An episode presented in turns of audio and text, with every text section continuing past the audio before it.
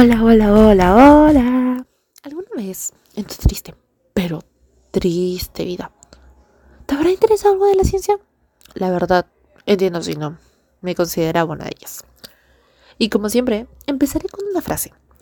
Y creo que todavía es más triste que las anteriores. Entonces supongo que ahorita estarás. Fátima, ¿las anteriores frases no eran tristes? No, bueno, para mí no. Y creo que es más por el libro que estaba leyendo ahorita que ha sido muy profundo para mí. Esto no era parte del trato. Lo sé.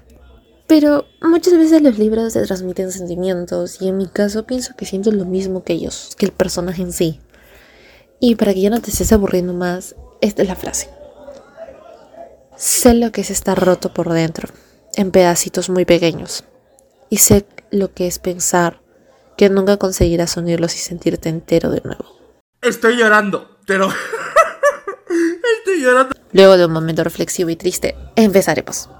En el anterior episodio vimos que en muchos casos la neuroplasticidad puede contrarrestar el Alzheimer, como vimos en el Centro de Estudios Real Butterfly en España. Y hoy día, señores, señoras, señoritas, señoritos, damas, damos, hablaremos, sí, hablaremos de los pacientes, pero hablaremos más en profundo. Y la pregunta del 10, ¿la neuroplasticidad puede ayudar en un cerebro dañado o incapacitado? Es una muy buena pregunta, la verdad, y no sé qué contestarte. A ver, hay que organizarnos bien. La plasticidad permite al cerebro volver a construir sus conexiones, que debido a una enfermedad, trauma o condición genética provocaron un decremento de habilidades. Otro dato es que nos permite sanarnos o recuperar de daños irreparables, reconstruir vías neuronales a través del fortalecimiento o un nuevo orden de las vías que nos restan.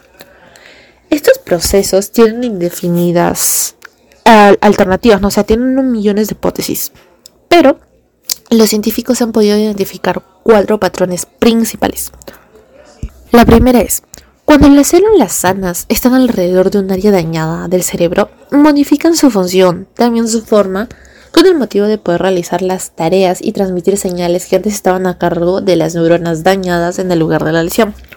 El segundo tipo, cuando las células del cerebro reorganizan sus vías sinápticas existentes, permite a las vías construidas responder a demandas de procesos causados por la pérdida de función en algún área.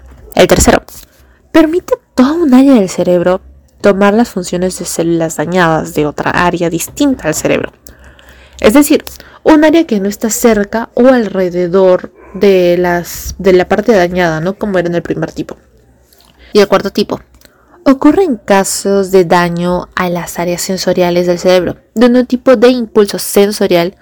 Este es un impulso eléctrico llamado potencial de acción que es transmitido a las neuronas conectadas a estos receptores y lo llevan hacia el cerebro por su vía nerviosa específica.